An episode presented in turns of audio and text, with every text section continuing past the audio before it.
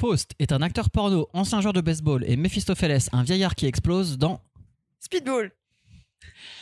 Après le lynchage sur le manga Blue Giant, Christopher récidive sur le jazz avec Blue and Green. Je vous ai pris de court, je le sais. hein. J'ai tout prévu. Blue, euh, Blue in Green, oui, Blue in Green. Il s'était dit, il l'a dit dans sa, dans sa lance. Mais C'est parce qu'en fait, c'est toi qui as fait cette intro, je te le rappelle, et tu me l'as noté. Et du coup, je l'ai recopié. Et c'était quoi du coup que j'avais dit? C'est exactement ça. Après le lynchage sur le manga Blue On va la refaire du coup. Après le lynchage sur le manga Blue Giant, Christopher récidive sur le jazz avec. Blue in Green. Et t'avais noté Blue and Green. C'est vrai que c'est moi qui ai proposé ça. Voilà. Je suis ton ami, un explorateur, mais aussi un gros menteur et un gros colon dans. Abdallahi.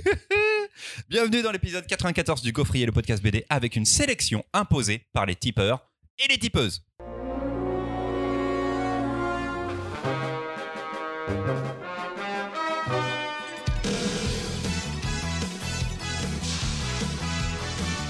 C'est pas mal ça. Ouais. C'était Dynamique. Ouais. ah, ouais, ouais, pas dégueu, pas dégueu. Euh, celles et ceux qui nous suivent régulièrement le savent, notre podcast possède une page Tipeee inaugurée il y a un peu plus de deux ans. Cette page vous permet de nous faire un don du montant de votre choix et nous permet entre autres de pouvoir nous retrouver chaque mois pour enregistrer les épisodes. Pour 1 euro, vous êtes une gaufre nature. Pour 5 euros, vous êtes une gaufre au et vous recevez les programmes des épisodes dès qu'ils ont été dictatoriellement décidés par ma propre personne. Avec 10 euros, vous êtes une gaufre au sucre et vous recevez chaque mois deux chroniques exclusives. Pour 20 euros, on vous recouvre la gaufre de Chantilly et vous avez l'honneur de recevoir nos deux épisodes pilotes jamais diffusés. Et après, on atteint les sommets. Pour 50 euros, on vous recouvre de miel et vous obtenez le droit de nous imposer l'album de votre choix. Et c'est ce qu'ont fait trois gaufrettes ces dernières semaines. Nous voici donc avec trois albums de bande dessinée imposés que nous allons devoir défendre face au reste de l'équipe. On remercie énormément Gabriel, Ludovic et Julien pour leur formidable don de 50 euros. Merci beaucoup et on vous souhaite un très bon épisode. Ah oui, pardon. Il existe encore un dernier palier de de dons celui de 100 euros. Alors là, c'est pas à tartiner sur toute l'étendue de la gaufre et le privilège de venir enregistrer un épisode avec nous et de faire votre chronique. Après Véronique et Gabriel en début de saison, sachez que quelqu'un d'autre vient de nous faire un tel don. Il sera avec nous bientôt et on va vous laisser chercher qui c'est, car il s'agit d'une autrice ou d'un auteur de bande dessinée. Les gaufrettes, à vos pronostics. Euh, pour les propositions, ça se passe dans le Discord du Gaufrier. Retrouvez le lien sur tous nos réseaux sociaux. Première chronique, et c'est Charlotte qui s'en euh, de charge. C'est Speedball, euh, choisi par Gabriel. Gabriel qu'on avait déjà reçu euh, en début de saison pour son don de 100 euros. Merci beaucoup de ton soutien régulier, Gabriel. À toi, Charlotte. J'avoue, quand il est arrivé en librairie, je n'ai pas eu envie de lire Speedball. Quand on, en a, quand on a parlé du livre sur Discord, je n'ai pas eu envie de lire Speedball. Quand Gabriel, que vous avez pu entendre dans l'épisode 88, nous a imposé cette chronique, je n'ai toujours pas eu envie de lire Speedball. Je comptais sur Marion, qui a longtemps été la libraire attitrée de notre gaufrette, mais elle s'était déjà positionnée. Mes espoirs se sont alors portés sur Christopher. Couleur flashy, histoire funky, côté rétro et aventure se déroulant aux USA, le cocktail était parfait. C'était sans compter sur le fait que Chris avait déjà choisi une autre histoire faustienne. Tout se jouait donc entre Baptiste et moi, et ce fourbe a su utiliser des mots pour me convaincre. Tu verras, il y a un chien et des personnages débiles, c'est vraiment fait pour toi. Véridique. J'ai donc fini, malgré tous mes a priori, par lire Speedball. On y suit Graham, ancien joueur de baseball qui a tout perdu. Sa carrière, sa fortune, sa femme, son enfant et sa virilité. Alors qu'il est au fond du trou, un vieillard énigmatique apparaît, lui proposant de revoir sa famille à une condition, tuer plusieurs personnes pour lui. Vous voyez le topo, le voilà parti sur la route avec un couple de fans pour reconquérir son passé, quitte à y perdre son âme. En bref, un récit efficace avec un dessin ultra dynamique, des couleurs flashy et une ambiance rétro. On a réussi à m'embarquer dans ce polar fantastique et fun. J'ai enfin lu Speedball et j'y ai trouvé tout ce que je pensais y trouver. As-tu aimé le petit chien? Est-ce qu'il y a eu le petit chien et c'était OK? Alors, pour moi, le chien, c'était l'inspecteur de police, c'était pas le petit chien. Tu sais, Ah il bon, c'est renifle. Baptiste. Il y a plusieurs chiens. Il y a plusieurs chiens. Ah oui, d'accord. Mais donc, euh, t'étais contente ou pas Euh, Est-ce que Baptiste t'a menti en fait sur le. Sur Alors, Baptiste ne m'a pas menti en disant Tu verras, il y a un chien et des personnages débiles. C'est de Florian Piget et Étienne Gérin. C'est chez Sarbacane pour 27 euros. 50. Euh, Baptiste? Ouais, il va falloir y aller là, les amis. Eh ben, merci Gabriel euh, pour cette lecture. Attends, c'est Euh. quoi On va donner la parole à Marion d'abord. Excuse-moi, je vais changer. Parce qu'au départ, les coulisses sont incroyables. Parce que Gabriel m'envoie un message, il me dit Ouais, je pense, euh, je vais proposer Speedball, et puis je voudrais que ce soit Marion qui le fasse. Parce que je sais qu'elle a pas aimé. Parce que coulisses de coulisses, euh, dans le Discord, euh, il y a des salons thématiques dans lesquels Gabriel partage sa lecture de Speedball et moi, un peu bourrine, je lui dis Quoi? Comment ça? T'as aimé? De type euh, Pas moi du tout. et voilà, Tiba, que quelques semaines après, Gabriel, vraiment, on pense à toi. euh, cette euh, demande de lecture arrive euh, dans le, le gaufrier et j'ai été super lâche j'ai passé mon tour avec un autre album dont je vous parlerai tout à l'heure parce que c'est un album qui m'est tombé des mains à chacune des pages. Il n'y a rien qu'à marcher.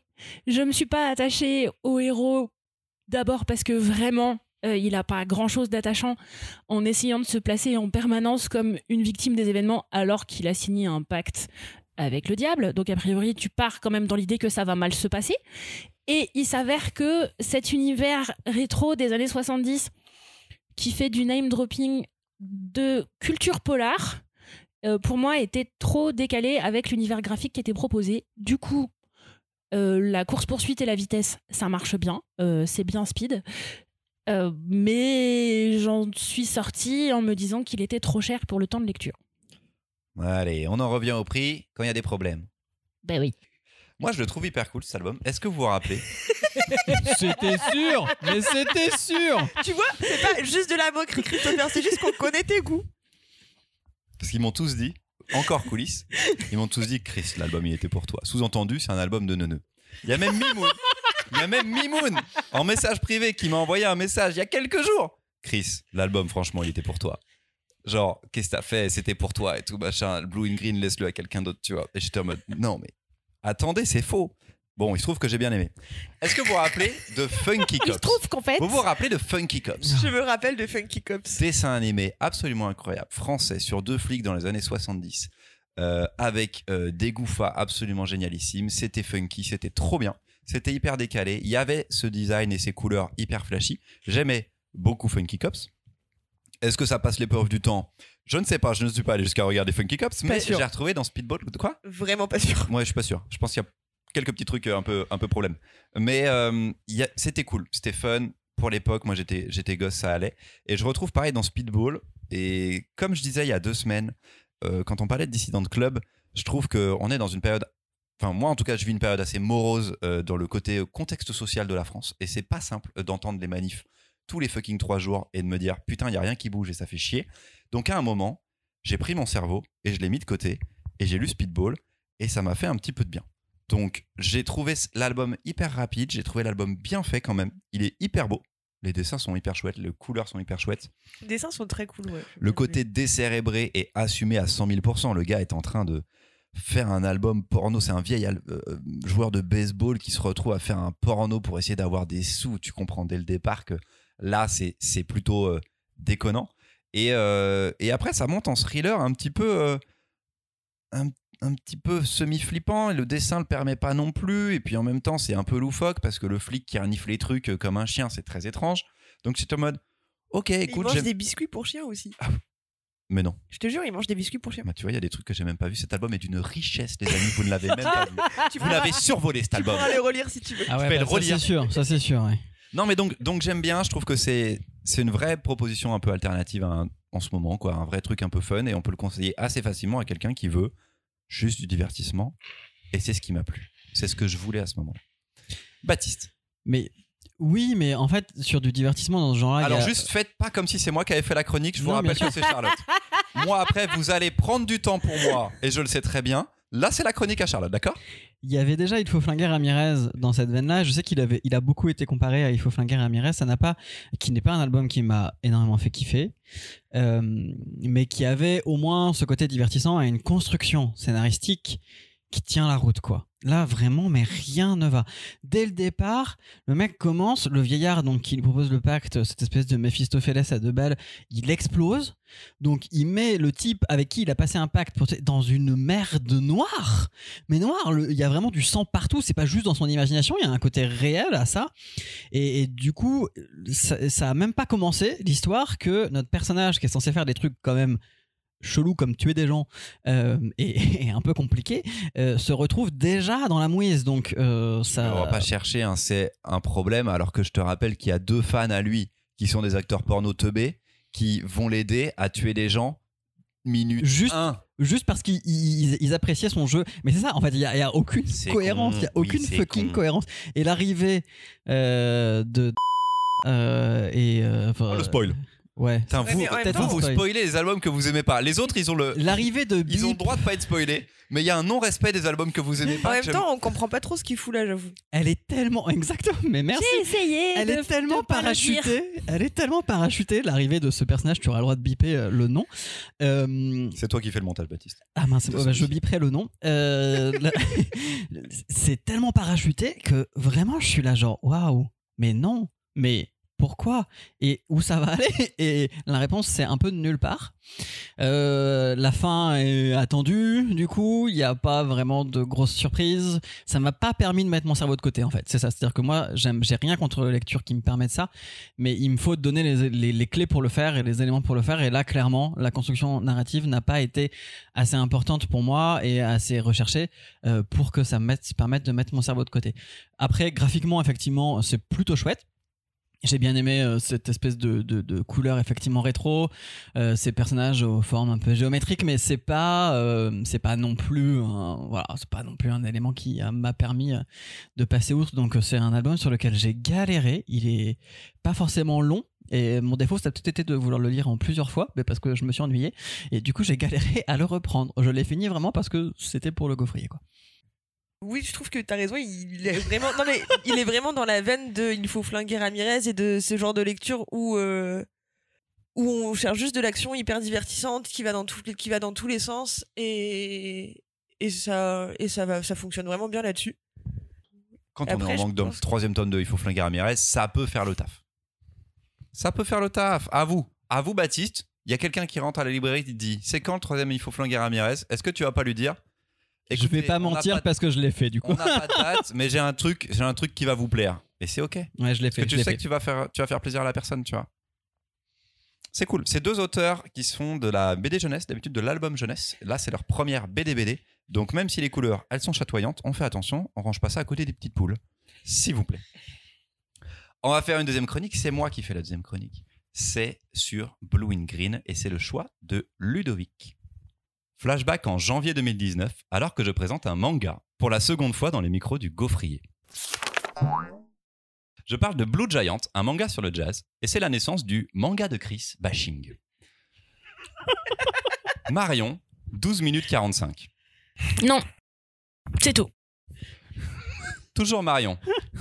13 minutes 10 du podcast. Il s'avère que Dai, lui, fait du saxophone. Il pourrait faire de la pêche à la mouche. On verrait pas trop la différence. Exactement.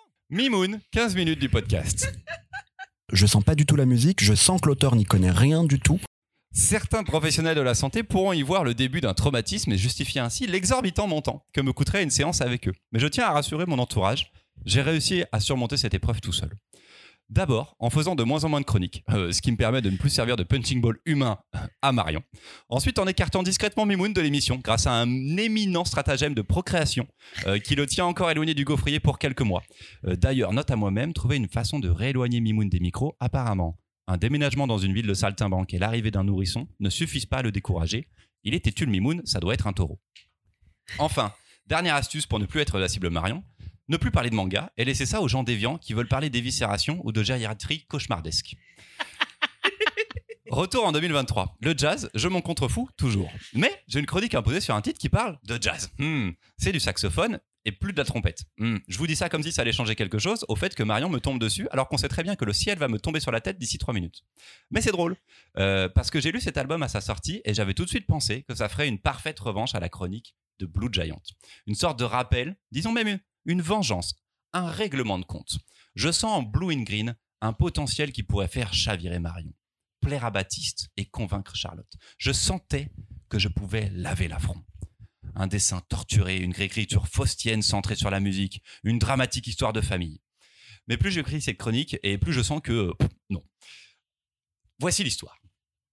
Eric Dieter est un prof de saxophone sans histoire, sans carrière et sans talent. Il enseigne les samedis matins à des élèves dont le rêve est de ne surtout pas devenir prof de saxophone les samedis matins. Quand il apprend la mort de sa mère, il retourne dans sa maison d'enfance y retrouver sa sœur à qui il ne parlait plus. Il avait fui tout ça, il avait fui la maladie de sa mère et toutes ses difficultés. Cette disparition le soulage en même temps que elle le bouffe de l'intérieur. Alors qu'il range les papiers de sa mère, il trouve trace d'un certain Dalton Blakely. Sa mère semblait aussi obsédée par ce Dalton qu'elle essayait de cacher son existence. Et c'est au tour de Eric de devenir obsessionnel. Il doit retrouver la trace de Blakely, une quête qui le mènera dans la folie et nous aux frontières du fantastique. Eric est-il hanté? Hanté par sa mère, hanté par le fantôme de sa non-carrière, hanté par la musique elle-même?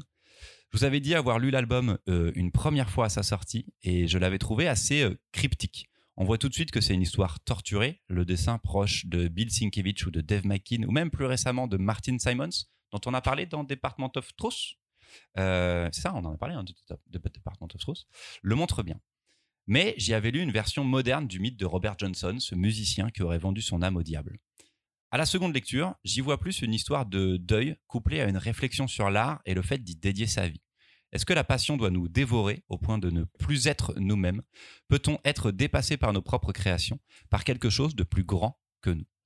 Je remercie donc Ludovic pour son don et de m'avoir permis de relire cet album. J'espère que ma chronique aura été au niveau de ses attentes et que le pugilat qui s'annonce vers moi sera le divertissement qu'il espérait.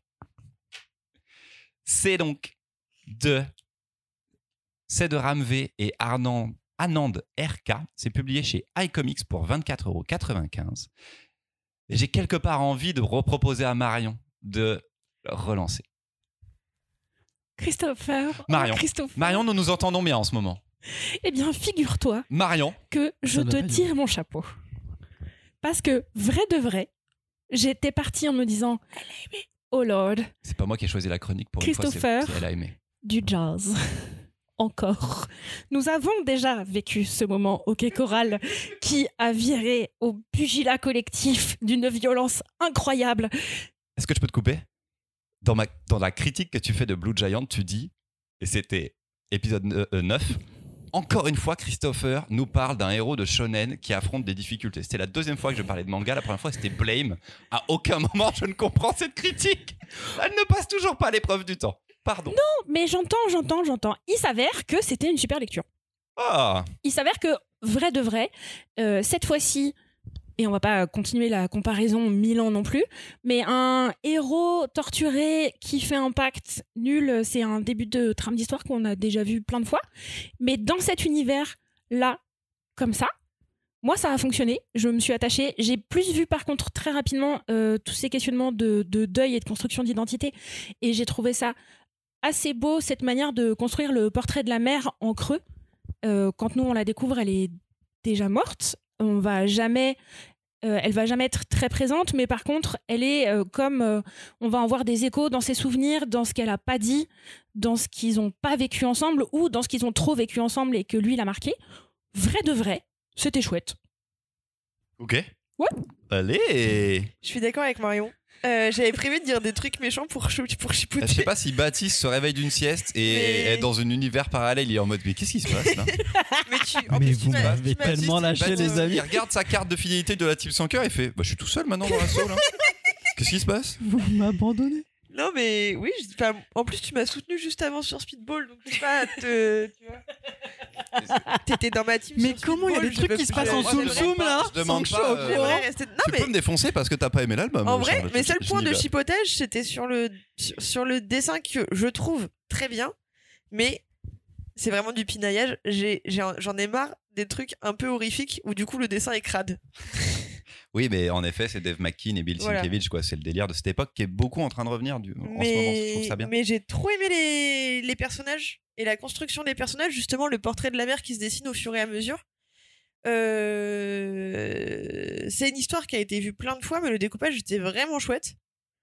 Et en fait, je pensais que je l'oublierais assez vite. Et là, en réécoutant ta chronique, j'étais là, oh, oh. Et je me suis rendu compte que finalement, il y avait plein de trucs que j'avais trouvé pas trop mal, même si je crois que au final, je m'en fous. Enfin, la partie pacte avec le diable, c'est pas ce qui m'a intéressé le plus. On s'en fout. puis elle et il arrive aurait tard, pu- finalement. ouais. Mais on s'en On aurait vraiment pu royal passer. de fiches. Bon, alors, Mon voisin il Baptiste il bouffe, Baptiste qui est en il train de arrive. ne pas laisser Il arrive, Charlotte terminer. Ça m'aurait plus intéressé effectivement de voir vraiment les constructions entre les personnages, mais c'est parce que c'est ce que j'aime bien dans les récits, et de voir sa relation avec, euh, avec son ami d'enfance, de voir comment est-ce qu'il va surmonter le deuil de sa mère sans passer par la case euh, j'ai vendu mon âme au diable. Mais ça, il le fait parce qu'il y a beaucoup de narration externe. En réalité, il y a très peu de dialogue dans la bande dessinée. Et donc, euh, il y a très peu d'interaction avec les autres personnages parce que les autres personnages n'existent que via lui. Et il y a très très peu de C'est des dialogue. amis imaginaires, tu voudrais dire. Un petit peu. Vous m'avez lâché. Mais vous m'avez tellement lâché. Je, je... Écoute, Baptiste, c'est le printemps. Il y a pas Et Cet au printemps- album- ah, Au printemps, la Team Cœur fleurit, d'accord Cet album avait Fleur, beaucoup de choses pour me plaire. Un dessin, effectivement, qui sort un peu de l'ordinaire, euh, qui est, pour le coup, je trouve, mais si mal exploité.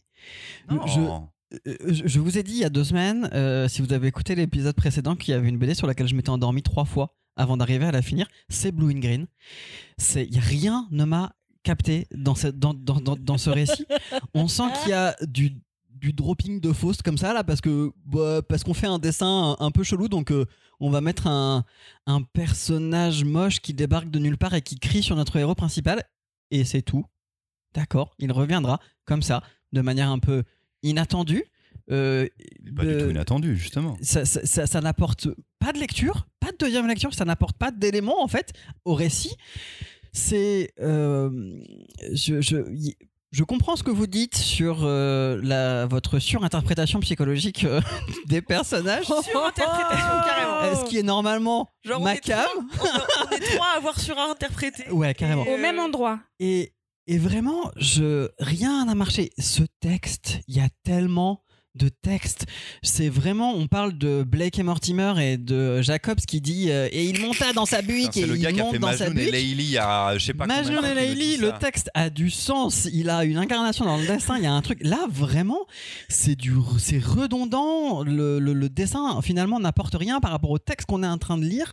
Ça m'a ennuyé à tel point que je suis passé à côté, en vous écoutant visuellement, à côté de plein de trucs. Après, j'avoue qu'en narration, Ramvé nous avait plus. Il tente un truc différent. Et Oh là là Parce qu'aux États-Unis, c'est sorti d'un seul coup aussi. Peut-être que c'était censé sortir en chapitre, mais il est sorti d'un seul, euh, d'un seul bloc. Peut-être à cause du Covid. Mais c'est vrai qu'il a une narration euh, très, euh, très dans des petites cases rectangulaires et pas dans les petites cases de bulles de dialogue. C'est très étrange. On dirait de la prose, en fait, quand- ce qu'il est en train de faire. Et le travail du dessinateur est plus de l'illustration Oh, du texte mais il qu'il y a- avec. aucune liberté laissée au lecteur. Tout est amené, tout est dit, tout est dit et redit. Même il y a cette espèce de torture intérieure. Il y a un moment, j'ai envie de lui dire, mais squeeze tes bulles. Le, le dessin me suffit à comprendre que c'est un personnage torturé. J'ai pas besoin que tu me le dises en 4 par 3 toutes les deux pages. C'est redondant, c'est fatigant. Je, je- je n'arrivais pas en fait à me sortir de cette espèce de répétition perpétuelle. Je suis un artiste torturé. Euh, J'avais oublié qu'il jouait de la trompette. C'est en écoutant ton truc que j'avais oublié que c'était la trompette son instrument. Saxophone, saxophone. Le, le saxophone. En fait, c'est Blue Giant. C'est mon trauma. Ok, ben alors du coup, je- ah ok, bon, j'ai- dû mélanger dans, dans ta chronique, tu vois, à tel point que ça m'a marqué. Euh, et, et vraiment, il y a, y a des passages, il y a quelques passages qui sont cool. Ce moment où euh, il joue à la fenêtre et où euh, on se rend compte qu'il s'est passé tout un laps de temps, enfin qu'il n'a pas mesuré, etc. Il y a des moments qui sont vraiment bien, mais il y a plein de trucs qui tombent de n'importe où, euh, qui pour moi n'ont pas vraiment construit une histoire et ça a été euh, une, un galère, une galère, une galère à lire. Waouh. Et Ben. quelqu'un m'a dit, euh, ouais, si j'ai envie de relire euh, une histoire euh, de pacte avec, euh, avec le diable, bien écrit et super bien scénarisé, je vais relire Love in Vain. c'est moi qui dis ça. Voilà. Et quelqu'un n'assume pas ses pensées parce qu'on avait dit pas de débat avant le débat. Et j'étais tellement content d'avoir trouvé quelqu'un. J'étais tellement content d'avoir trouvé quelqu'un qui pensait la même chose que moi sur cet album. Et là, je me suis fait lâcher. Vous imaginez pas ma frustration. J'avoue qu'en vrai, la narration, je l'ai trouvée un peu pompeuse. Les vrais arrivent. c'est vrai. Et moi, à la seconde lecture, j'ai eu du mal à me remettre dedans, en effet. C'est ça, ça, je le- je l'assume, enfin, je le trouve totalement euh, pas facile d'accès parce que tu te dis, ouais, il s'écoute écrire, quoi, tu vois. C'est et un c'est peu, un peu- fastidieux quand même. Mais, arrivé à la moitié de l'album, une fois que tout est mis en place, eh ben, j'étais rededans. J'étais rededans, pas sur la musique, j'étais dedans parce que je me, j'y voyais le deuil que j'avais pas vu forcément la première fois parce que je voyais le pacte faustien avant tout. Et, et je trouvais ça hyper malin. Le dessin, je suis absolument pas d'accord avec toi. Le dessin, enfin, Il est beau, mais il est beau, mais il fait ça partie de sert ces pas dessins son où- récit. Mais c'est un dessin qui, de toute façon, n'est pas précis, n'est pas détaillé pour te laisser l'interprétation. Et toi, tu te dis qu'il n'y aurait même pas d'interprétation à faire. Mais je sais pas, c'est le but de ce dessin-là. en fait, Si, si, si, s'il n'y avait pas son texte, j'aurais beaucoup plus, j'aurais beaucoup plus kiffé parce que le dessin en lui-même suffit. Il n'y a pas besoin de me rajouter des tartines de texte en fait. Le dessin, franchement, moi, c'est le, le- vraiment le truc qui m'a plu et qui m'a tout de suite attiré. Franchement, la mais case, il je est sais pas géré. Quand on parle de Shinkiewicz, quand on parle euh, comment- de Dave Mackin, le- ce dessin-là, il a du sens. Il a du sens et il prend sens avec leur narration. Et là, bah pour moi, non. Du coup, il passe à côté. C'est un truc. C'est comme s'il utilisait un truc entre guillemets à la mode, euh, mais que du coup, il sait pas s'en servir. C'est mon avis, hein. mais euh, voilà, il y a un truc qui colle pas. J'entends ta mauvaise foi, euh, matinée de colère, et ça s'entend. Néanmoins, le dessin, faut quand même pas déconner, c'est vraiment bien fichu. Et pour un délire intérieur avec un dialogue avec soi-même, moi je trouve que ça marche super bien. Moi, il m'a donné mal à la tête, mais euh, en vrai, euh, je vais pas. Je sais que je vous ai donné mal à la tête avec d'autres trucs dans mes oui, dessins. bah donc, merci. donc je vais pas. C'est pas un truc que je voulais euh, dire, mais. euh, Par contre, j'en appelle aux autres de- des, des chroniques, mais est-ce que dans Blue Giant et Blue and Green, c'est pas deux saxophonistes? Pour il me semble pour bien, moi. un saxophoniste. Tout le monde fait de Ah, Pour moi, fait du saxo, donc je sais pas saxophone pourquoi on a parlé de trompette, il fait du mais, saxophone aussi, c'est moi. C'est vous dire Non, non, c'est quand vrai, c'est vous dire à quel point avec une trompette, alors que non, non, c'est du saxophone aussi. Mais c'est vous dire à quel point la musique est totalement je- Parce que ce n'est pas le secondaire but, forcément, de dans, dans ces albums-là. On est bien d'accord. C'est pas du tout le création but. c'est la C'est carrière juste qu'il ratée. y, a c'est plus- le- il y a plus de cours de musique du samedi matin que de cours de peinture. Oui, mais Enfin, en tu fait, vois, à mettre en case, euh, c'est quand même plus fréquent du solfège que des cours de dessin. Oh, Deuxième chronique oh. euh, terminée, on fait un jeu. Nous allons faire un jeu, les amis. Nous allons faire le jeu de la flemme, car euh, la semaine fut chargée. J'ai préparé un petit jeu du post-it. C'est très très simple. Vous allez devoir deviner à quel album de BD je pense en me posant des questions. D'abord dans l'ordre, et puis après, on s'en foutra. Euh, c'est au premier, à la première qui trouvera de quel BD, euh, à quel BD je pense. Euh, Calvin et Hobbes je ne peux répondre que par oui ou par non. C'est non, Baptiste. Allez-y. Est-ce que c'est une BD américaine? Alors attends, il faut que je décide laquelle en fait d'abord. Ah oui, c'est- Euh, oui, c'est bon. Oui, c'est oui. Euh, oui. Ah, un piège. J'ai dit oui. Super-héros? Non. Américaine du Sud Pardon, je sais pas pris dans l'ordre. Euh, c'est pas grave. Non, vraiment pas. Ok, parce que Américaine du, continent des États-Unis. Ok. Bouquin Non, graphique. pardon, c'est une question. Continent des États-Unis? Je vais je- élargir à anglo-saxon. Ah. Bouquin graphique? Mm, Non. Ça dépend. Je sais pas où tu le ranges. Série? Série. En C'est pour cours? ça. Alors, il se trouve que oui, mais vous le savez peut-être pas. Donc, pour vous, c'est plutôt fini. Est-ce que on- tu l'as- tu l'as tu l'as noté dans le petit bac tout à l'heure? Non Ok. Non, je l'ai pas noté dans le petit bac. Partez sur une série finie. En réalité, elle a repris il y a pas longtemps aux États-Unis pour un nouvel arc, mais euh, c'est très. euh, c'est trop pointu pour que vous Donc, sachiez série du continent ça. des États-Unis, terminée, Publié aux Pas États-Unis. super-héros. pas de super-héros. Scénariste anglo-saxon. Plutôt anglo-saxon, plutôt anglais. Pas de super-héros. Non. Vraiment pas au départ. Il se trouve qu'à un moment, il y en a un tout petit peu. Et c'est assez perturbant, justement. Oh, waouh. J'aime bien vous perdre là-dessus. Il faut me poser d'autres questions après. Est-ce que ce- le personnage principal est un personnage féminin? Il y a beaucoup de personnages principaux. Euh, c'est très différent. C'est vraiment un récit choral. Donc, je te dirais oui plutôt sur les premiers chapitres. Je suis perdu du ouf. Je, ce- mon cerveau s'est éteint. C'est un peu dur. Euh, C'est un peu dur. Qu'est-ce que je Euh, peux trame jouer polar, enquête? Eh Ah ben, ouais, ça Top dépend. 10. des- Pardon. Non, pas top 10. Oh, j'aurais pu le mettre en comics la semaine dernière. Euh, Top 10, c'est vachement super-héros quand même. C'est vachement super-héros. Donc, non, c'est pas top 10. Euh, Polar, ça dépend des arcs narratifs, car ça a beaucoup évolué. C'est une série très longue. Très, très longue. Euh, Sandman non. On, mais on s'en rapproche, on est chez le même éditeur. Ok, c'est chez Urban du coup. En anglais et en français, Ok. on est chez le même éditeur, en effet. ok. Série terminée. Il y a eu adaptation? Série-film Euh, je suis en train de réfléchir. Non, non, il n'y a jamais eu. Il y a, y, a un projet- il y a des projets depuis super longtemps, mais non. Ok. C'est pas Lock and Key du coup. euh. C'est pas Lock and Key, Voilà. parce qu'on est chez Urban en effet. On Ouais. est chez Ah bah oui, en plus. on est chez. Vertigo. On est chez Vertigo. On est avec une série qui avait un concept hyper intéressant, qui reprenait euh, pas mal de. Ah, de... c'est Fable? C'est comment? Non, c'est pas Fable. Si, c'est Fable. Oh. Oh, wow. Fables. Il y a Oh. un super héros dans Fable. En fait, euh, vers la fin des arcs des tomes, Ouais. euh, il Ouais. y a un arc où euh, les Ah. personnages de contes, par- car le principe de Fable, c'est que les Mm. personnages de contes et légendes existent ré- véritablement. Et en fait, les super-héros en viennent à exister parce qu'ils sont comme une mythologie actuelle Ouais, et ils deviennent un petit peu. Donc il y a un arc narratif avec des super-héros. Je me suis arrêtée à l'arc de l'adversaire, c'est pour ça. Bah, euh, il vaut mieux s'arrêter à l'arc de l'adversaire. Et là, euh, Mark Buckingham, je crois, le scénariste, a repris pour euh, l'équivalent d'un tome français. Trop bien. Euh, ouais, bof, je crois qu'on a un petit souci avec Ah. le scénariste actuellement euh, D'accord, savais sur pas. des choses qu'il a dites. non, j'étais juste content que Fable revienne. Mais euh, voilà, à voir ce que ça donne. euh, c'est un peu suivi, mais c'est pas non plus la grosse dinguerie. Ok, donc À c'était Fable. découvrir Fable, c'est quand même pas trop trop mal. Et ça a un petit peu repris. Euh, allez, j'en ai un autre en tête. Est-ce que c'est du franco-belge? Euh, c'est français, Du bouquin graphique? J'aurais dit. Mhm. Série? Non. Noir et blanc? Beaucoup, mais parfois non. Je vais faire une logique à la Mimoun, mais est-ce que c'est sorti après 2015 Je pense que c'est sorti après 2015. Ok. Pourquoi 2015 déjà? C'est l'année où j'ai commencé à être libraire. Et moi, j'ai commencé quand? Ah bah ça, je À peu près en même temps, je pense. 2014, Non, t'as commencé 2015. avant moi. Pas beaucoup longtemps avant. Je pense 2014, donc euh, oui, après 2015. Ok. On l'a vu arriver en librairie. Est-ce que c'est un auteur? Oui. C'est un monsieur. Est-ce qu'on en a parlé au Gaufrier Je pense pas. Je pense qu'on a commencé le gaufrier après sa sortie. Donc, ça donne une fourchette entre 2015 et 2019. Fin 2018. Euh, Ah putain, de- si, on en a peut-être parlé au gaufrier. Mais pas dans les sorties récentes. C'était peut-être un vieux truc. Je regarde en même temps. C'est un mec qui parle de sa enfin, c'est un récit plutôt autobiographique? C'est totalement autobiographique. Totalement autobiographique. C'est pas Carnation ou un truc comme ça? Non, Incarnation, wesh. euh, Graphiquement, c'est un côté réaliste?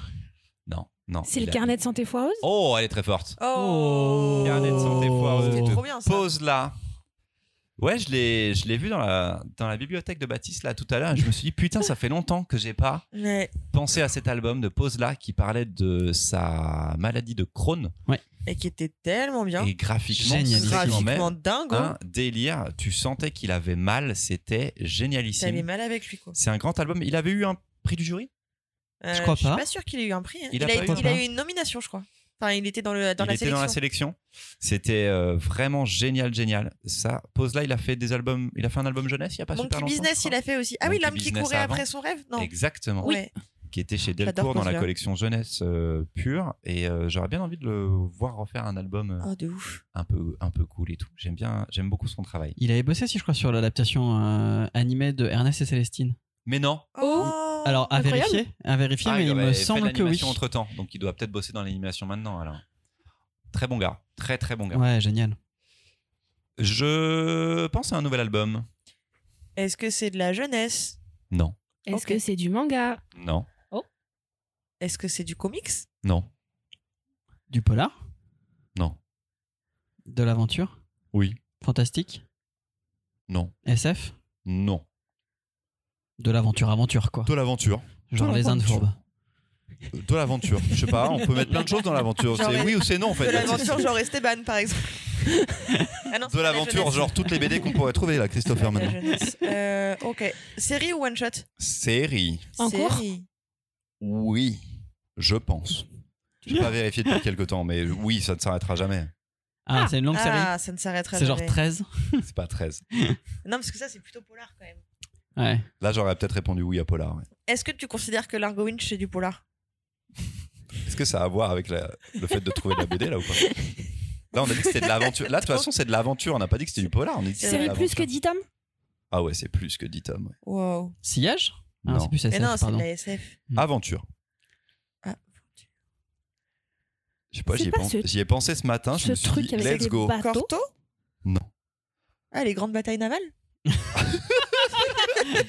Ah, la grande aventure, ça. Est-ce les que grandes c'est de batailles navales. l'histoire ou Est-ce que euh, c'est pas la bataille des chars qui vient de sortir chez Glénat Les c'est batailles de chars. Murena Non, plus de 10 tomes. À Il y a- Murena, on est à 11 peut-être. Mons, ouais.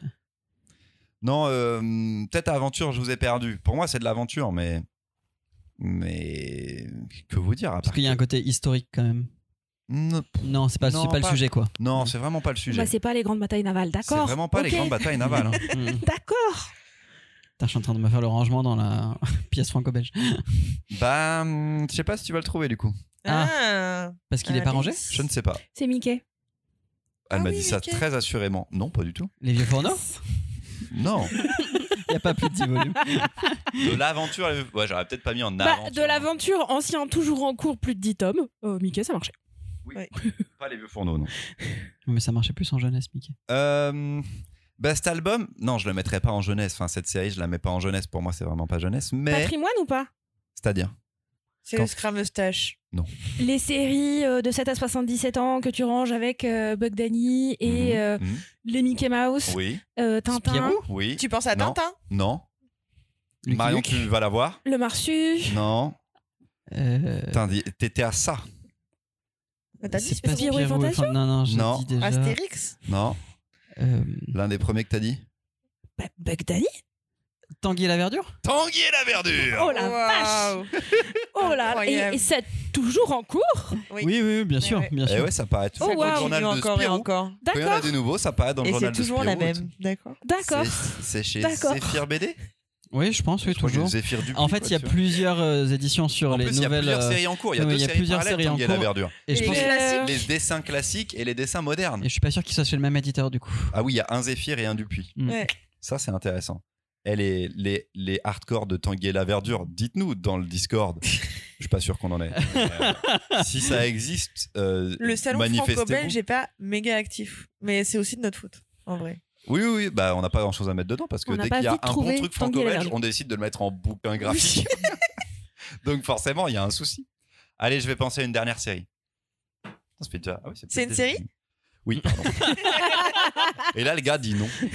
C'est de la jeunesse? Non, C'est du manga? Non.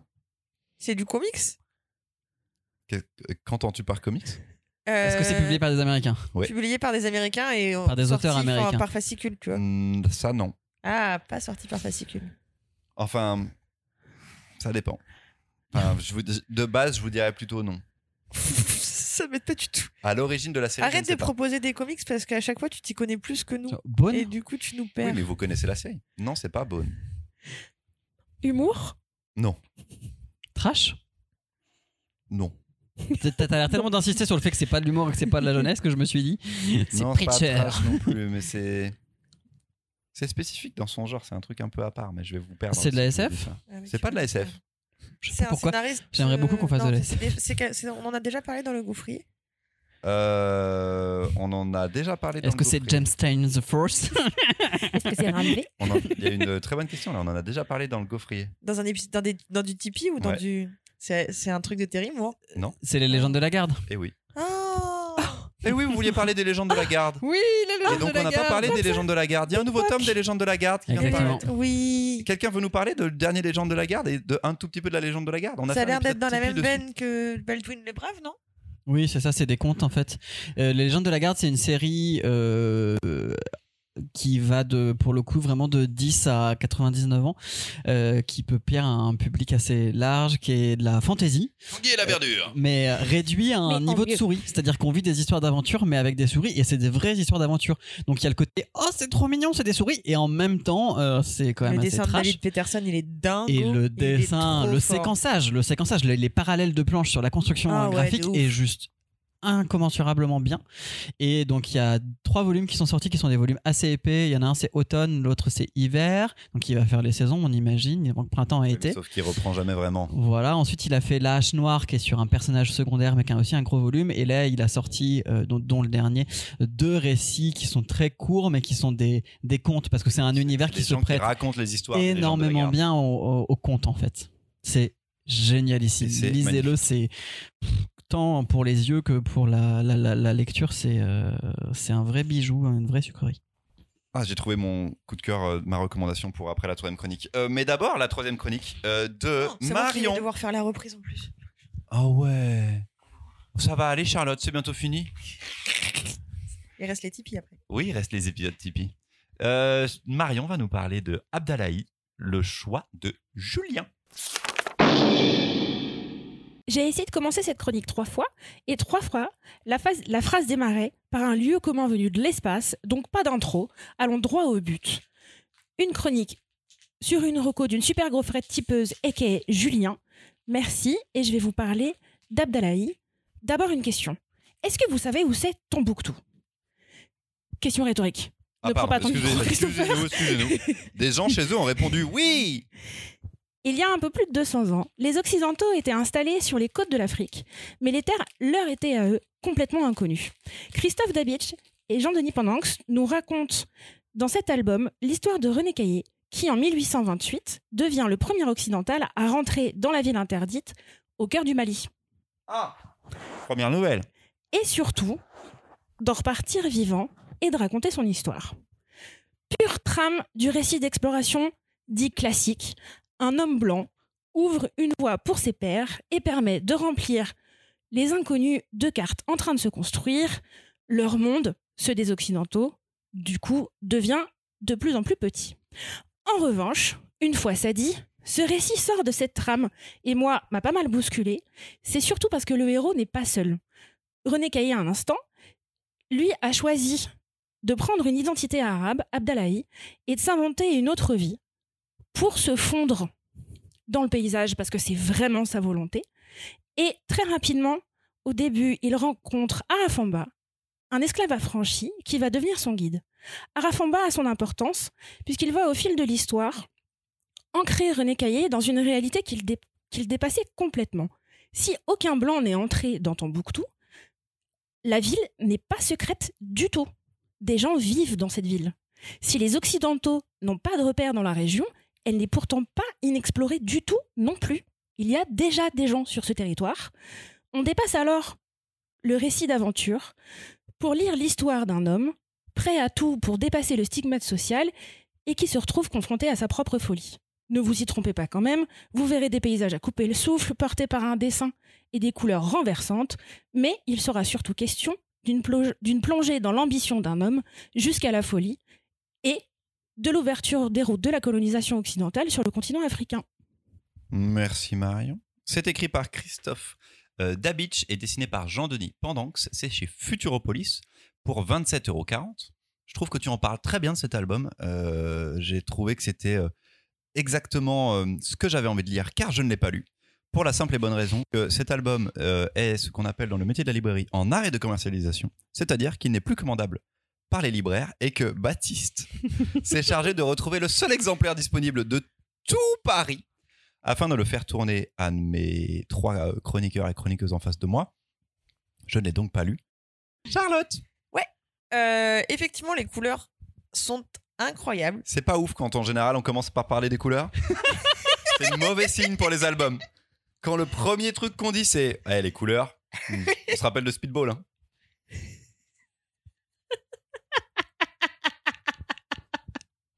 On y va J'ai bien aimé euh, le fait que effectivement il donne plus d'importance à- au personnage de Alain Bafa.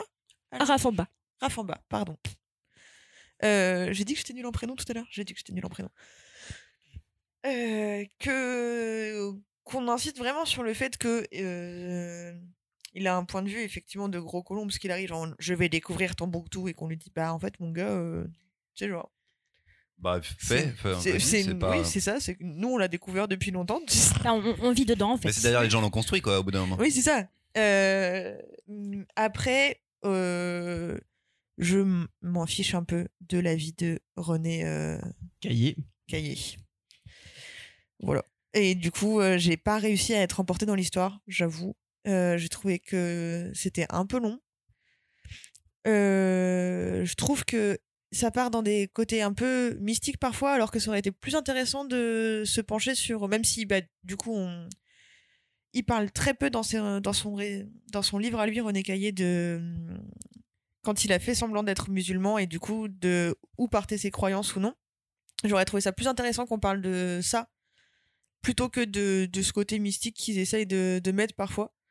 Euh, et euh, je n'ai pas trop aimé cet album. Fort bien. Baptiste, je pense, Euh, ira dans votre sens. Bah, Oui et non. C'est-à-dire que, en fait, c'est une période que et que je connais. Enfin, une situation que je connais que j'ai déjà vue par d'autres aspects. Pendant très longtemps, je me suis intéressé à quelqu'un qui s'appelle Charles de Foucault, euh, qui euh, est un on va dire euh, moine dans l'église catholique, prêtre, qui a longtemps vécu euh, dans l'Atlas et qui euh, c'est euh, le, premier à avoir fait un dictionnaire euh, pour euh, les tribus, alors pas Peul, euh, mais si peut-être Peul, je sais plus, des tribus du désert euh, avec parlant français. Enfin, et, mais, mais cet homme a une vraie volonté de, euh, donc Charles, Charles de Foucault, de, de rencontrer euh, les gens sur place. Et j'ai beaucoup aimé le début de l'album parce qu'on a l'impression que c'est un peu ce qui va se passer euh, et que voilà, c'est beau de découvrir ces tribus-là, c'est super intéressant d'aller à la rencontre de leur richesse culturelle parce qu'en en fait, on se rend compte aussi à la lecture de cet album et ça, c'est plutôt bien montré que c'est des tribus qui sont très riches, mais lui ne le voit pas lui est, dans son optique de blanc de euh, je serai le premier euh, de toute façon euh, ils sont nuls et je vais leur amener enfin voilà. Il, il, il se laisse jamais vraiment décentrer de son optique de colon enfin en tout cas pas assez à mon goût et jamais et jamais de manière. Il y a beaucoup de triggers, quoi. Il y a beaucoup de trucs sur lesquels il faut faire attention dans cet album parce que euh, on présente un petit peu parfois, je trouve, les indigènes comme des débiles. Euh, Il y a le côté du. Il y a un moment, il y a cette réflexion de l'espace où euh, il y a donc bah, il y a de l'esclavage qui n'est pas de l'esclavage fait par des blancs, qui est de l'esclavage fait par des personnes du Maghreb en- envers des tribus noires parce que c'est pas présenté autrement. Et, et lui, il dit Ah oui, mais c'est bon, ch- ch- chez nous, c'est fini. Genre, what? Genre, ta défense face à l'esclavage, c'est Non, nous, c'est bon, on a dépassé ça, tu vois. On a enlevé ça il y a six mois, donc euh, c'est fini de ouf. hein. c'est Ah, c'est derrière nous. hein. ouais, ouais, c'est super. Et vraiment, genre, il y a vraiment des moments où ce personnage est profondément détestable. Il y a un moment donné, il est à l'article de la mort. On sait pas comment il survit. Ça, ça a été le moment, genre, vraiment, what the fuck de l'album. Je trouve que sa pseudo-guérison est pas vraiment amenée. Et en fait, euh, mais après, c'est le personnage a- historique, en une, fait. euh, Une africaine qui s'est occupée de lui comme une mère, tu vois, parce que euh, Et il, oui. il- il y a une petite réflexion Super. un peu. Marion. Mais euh, voilà, non, jamais. Moi, en fait, donc l'album m'a quand même plu parce que euh, c'est très beau, parce qu'il y a beaucoup d'éléments qui sont des éléments positifs et parce que c'est le récit. Baptiste, il s'écoute parler, on dirait le mec qui Non, mais je veux juste finir. c'est un récit malgré tout historique. C'est surtout ça que je voulais dire. Ça nous parle d'un personnage qui a réellement existé, qui était comme ça. Mais euh, c'est un peu dur et surtout, c'est long. Il y a vraiment des longueurs dans cet album. Ce que je précisais pas dans ma chronique, et c'est pour ça que moi j'ai pour le coup trouvé ça pas mal fichu du tout, c'est que René Caillé il est revenu de son expédition avec des journaux, avec des carnets, et pendant là. Avec des cahiers, non? Ouais ouais il a écrit son histoire qui a été publiée en France.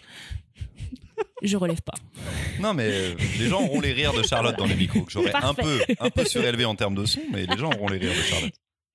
Il publie son récit, ça fait du récit de voyage. Et souvent en librairie, quand on lit de la littérature de voyage, on a quand même souvent tendance à oublier qu'on lit des récits de colons complètement extatiques de découvrir des nouveaux paysages, des nouvelles contrées, des nouveaux trucs, alors que c'est nouveau que pour eux. Et que c'est devenu du récit de voyage parce que c'est eux qui les écrivent et pas autre chose.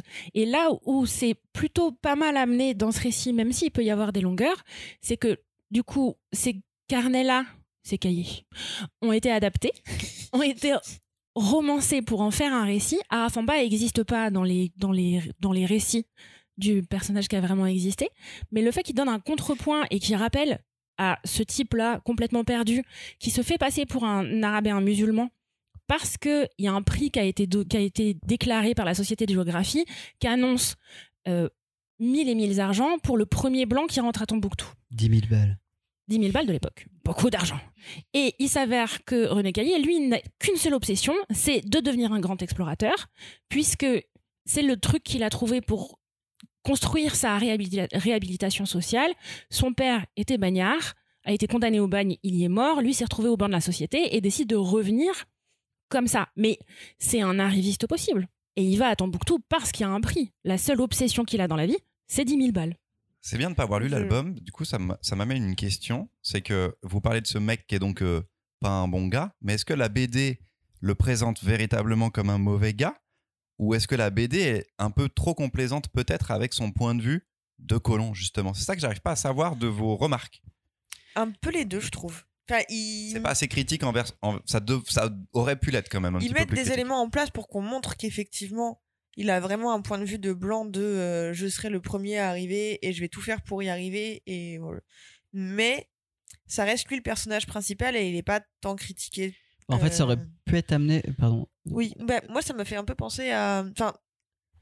Mais en. En moins. En fait, moi j'avais préféré la façon de faire de Lucie Castel dans les récits de voyage de Giambattista Belzoni, paru chez Oui. Euh, trop bien, en trois tomes. Et là, ça reprend des textes de Bel- Belzoni, qui était un ingénieur euh, d'origine italienne qui a travaillé pour l'Angleterre pour ramener le plus euh, d'éléments de dans l'antiquité égyptienne en Égypte, enfin pour piller l'Égypte, pour ramener tout ça en Angleterre. Et il a écrit des textes sur ses voyages. Sa compagne aussi, qui est partie avec lui, a écrit des textes sur ses voyages. Et là où c'était intéressant dans la BD, c'est que parfois il y avait des morceaux de ces textes qui étaient replis, mais qui étaient contredits par le dessin. Et là, je trouvais ça vraiment malin. Ok, d'accord. Et pour le coup, je trouve que c'est pas fait dans, dans celui-ci.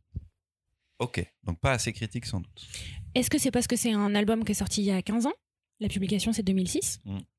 Et qu'on n'a peut-être pas les mêmes réflexions maintenant sur le support que ce qu'on pouvait avoir à ce moment-là? J'en sais rien. Moi, j'ai aimé la tentative et je mets quand même un point sur le dessin.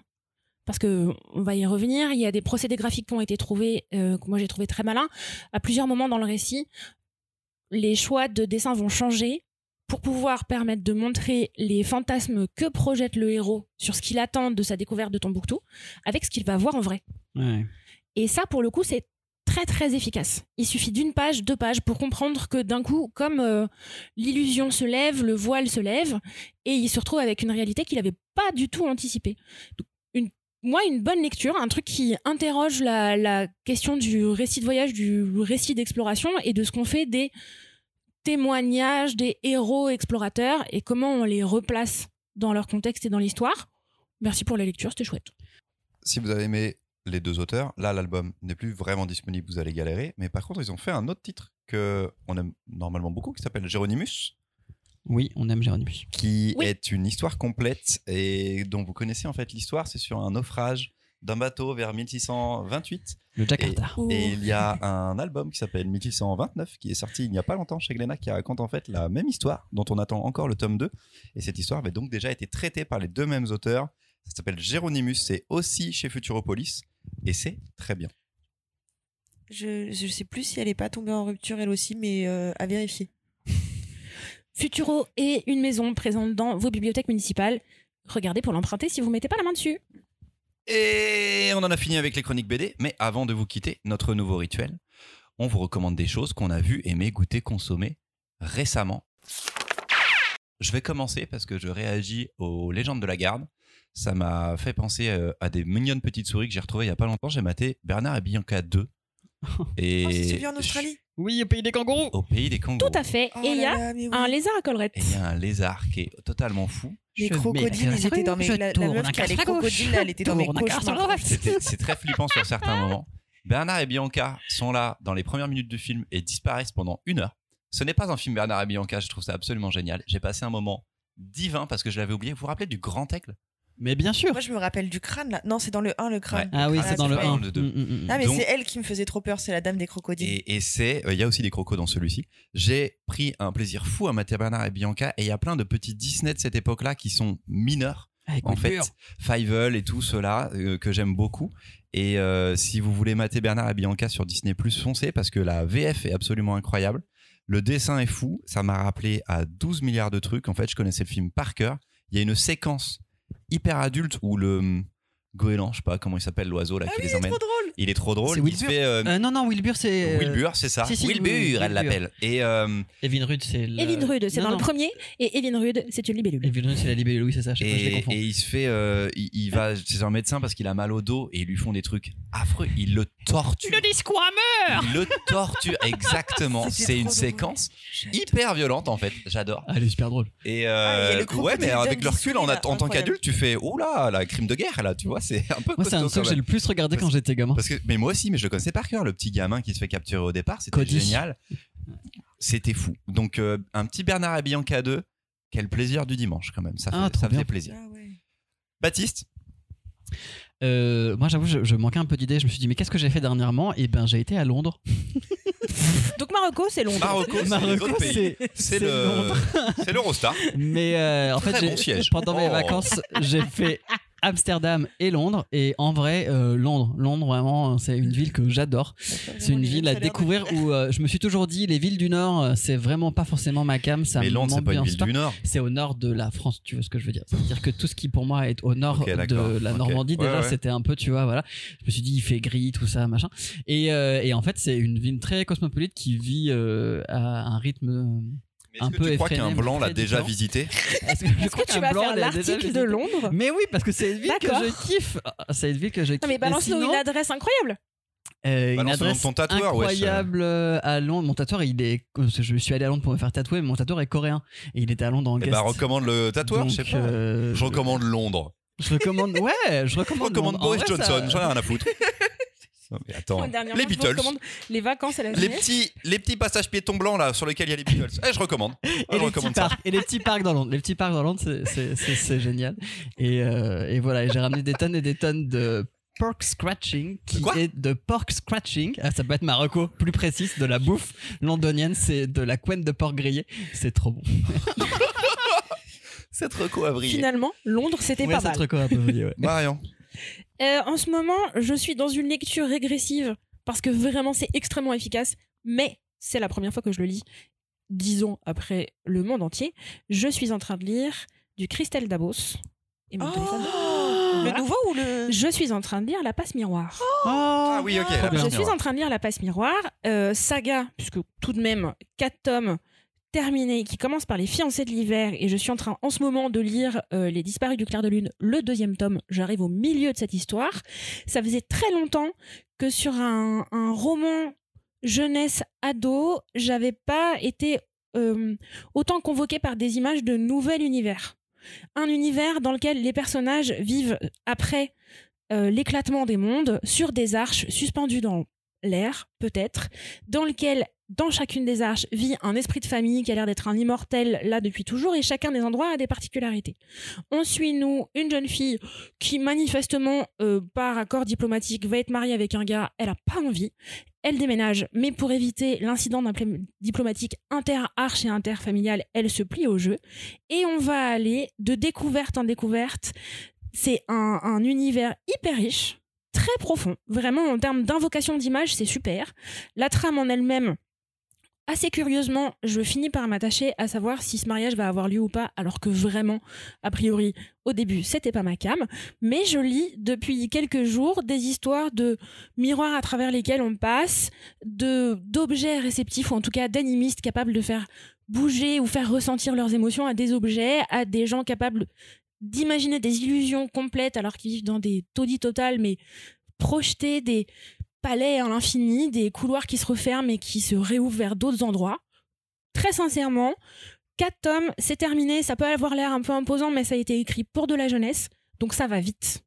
Ça avance Ça, vite. je me suis jamais lancé C'est super. De nombreuses nuits blanches de Je les ai lecture pour moi. hein. si tu veux. Je te les crois, prête. je crois que j'ai peut-être acheté le 1 il y a 1000 ans et que je l'ai jamais lu. Et c'est c'est une, une- une- une- une- elle a été publiée tout de suite ou c'était pas sur le net avant ou une sorte de fanfiction un truc comme ça enfin? Elle a gagné, je crois, un des premiers concours Gallimard de Oui. publication. ah ouais Oui, oui, oui. Et C'est comme ça c'était qu'elle est. euh, 2013. Et elle est- l'autrice est jeune, je Oui, sais plus quel âge elle avait, mais quand elle a contre. publié, genre c'est la vingtaine, 20, Voilà. 24 ans. Et là, elle vient Et- d'en sortir un Et elle nouveau. vient d'en sortir un que Et elle nouveau. vient d'en c'est sortir j'ai de un la nouveau. pub Instagram de ça Ah, j'ai pas vu le Ouais. nouveau. Euh, né, voilà, donc euh, je allez-y. Du régressif, même quand on connaît pas 4 déjà. tomes finis Quatre tomes finis. Si t'as des vacances bientôt, emmène le premier. Je te jure, tu vas acheter le deuxième. ah ouais, Moi, c'est ce qui m'est arrivé. Je me suis dit, oh là là, je travaillais en jeunesse à l'époque, euh, faut que je lise, tout le monde en parle. je me suis refilé les trois volumes qui étaient sortis en deux semaines. ok bon bah, ça sera ma lecture de vacances de mai Charlotte? Euh, ouais. Moi, pour euh, m'échapper du contexte social français actuel, je joue au jeu Antifa chez Libertalia, Qui est à nouveau dispo, po, po, po. qui est à nouveau dispo et qui est vraiment bien construit. Euh, en fait, je m'étais pas du tout renseignée sur le jeu c'est pour et je pensais vraiment que c'était une espèce de la bonne paye ou tu vois genre ou de et pas du tout. Euh, c'est vraiment bien construit. Chaque mois, il y a deux événements qui se passent. Euh, des fachos qui euh, agressent euh, des couples homosexuels à des bars, un mec tué par la police et euh, du tu coup. racontes les règles ou c'est euh, non, non, tu c'est fais bah, les faits divers là, du du journal jeu. en fait Non, non, c'est Ah, le ok, déroulement pardon. du jeu. Et toi, tu joues un groupe du coup de d'Antifa. Euh, chacun a ses, euh, a ses propriétés, a ses compétences et, et peut faire plusieurs actions. Et on décide tous ensemble, puisqu'on est tous ensemble contre, enfin, contre ces fachos, de, quelles de quelles actions on va mener avec le matériel dont on dispose. C'est assez bien foutu. C'est des parties de combien de temps? Euh, c'est des parties de 45 minutes, je dirais. Ok. Et ça se joue de combien à combien Ça dépend comment t'es collaboratif et efficace, tu vois. Oui, si voilà, t'es plutôt euh, anarcho-libertaire, euh, ça peut être un peu plus long de se coordonner. Si t'es plutôt syndicaliste acharné, il y a peut-être moyen d'aller plus vite. D'accord. Ça se joue de combien à Euh, Ça combien de se joue à partir de 2 jusqu'à 6 ou 7, si je dis pas de bêtises. J'ai j'ai joué à 5. Ok. Et, et du coup, pour finir, nous, on était trop forts pour le jeu, mais tu peux te, tu peux te rajouter des T'es trop contraintes. fort contre les fachos, toi. Bien sûr. tu, peux te, tu peux te rajouter des contraintes telles qu'il y a un flic infiltré dans vos rangs. ce genre de trucs. Ah, il y a un loup-garou Ouais. au sein de toi. y- Alors, j'ai pas encore fait cette version, mais j'ai passé un bon moment en jouant à ce jeu. Donc, c'est donc ma recommandation. On se quitte là-dessus? Ouais. Merci à toutes et à tous de nous avoir écoutés. C'était un épisode spécial tipeur et tipeuse. Prenez vos Merci les tipeurs et tipeuses. Alors on va en profiter pour inaugurer un petit segment qui aura lieu chaque mois. On va remercier toutes les gaufrettes qui ont, des- des- qui ont donné des sous. Là c'est le mois d'avril. À vous les copains. Qui veut commencer? Merci à Flash Guacamole, Ludovic, Gérard, Ours Grognon, Rom Rom, Théo et Thomas L. Ou Tom L. Tomel. Merci à Le Cornichon Masqué, Rémi, Beaujouan, SRJD, Jib, Lamélis, Kevin et Xavier. Merci à Caroline, Pharma et Yoshizuka, Thomas, Julien BD, Goliath Against Me, LDC et Gus. Et merci à Julien, Lots of Books, Maxime, David, Matt, Deka et les trois homonymes nommés anonymes. Car ils n'ont pas voulu donner leur prénom. Merci à toutes et à tous. Les 93 premiers épisodes du Gaufrier sont écoutables sur toutes les plateformes de podcast et sur notre site. Si vous aimez ce qu'on fait, pensez à lâcher un petit j'aime sur les réseaux sociaux et à partager nos contenus. Vous l'aurez compris, vous pouvez aussi lâcher un petit peu de moula dans notre porte-monnaie, ce qui va nous servir à organiser l'événement en public de l'épisode 100 du Gaufrier. Ça, c'est en cours. On a aussi un Discord sur lequel vous pouvez échanger avec les auditoristes du Gaufrier ainsi que nous-mêmes. On se retrouve dans deux semaines avec peut-être un épisode spécial, peut-être un ou des invités, on ne sait pas encore au moment où on enregistre. D'ici là, lisez plein de bonnes BD. Salut Ciao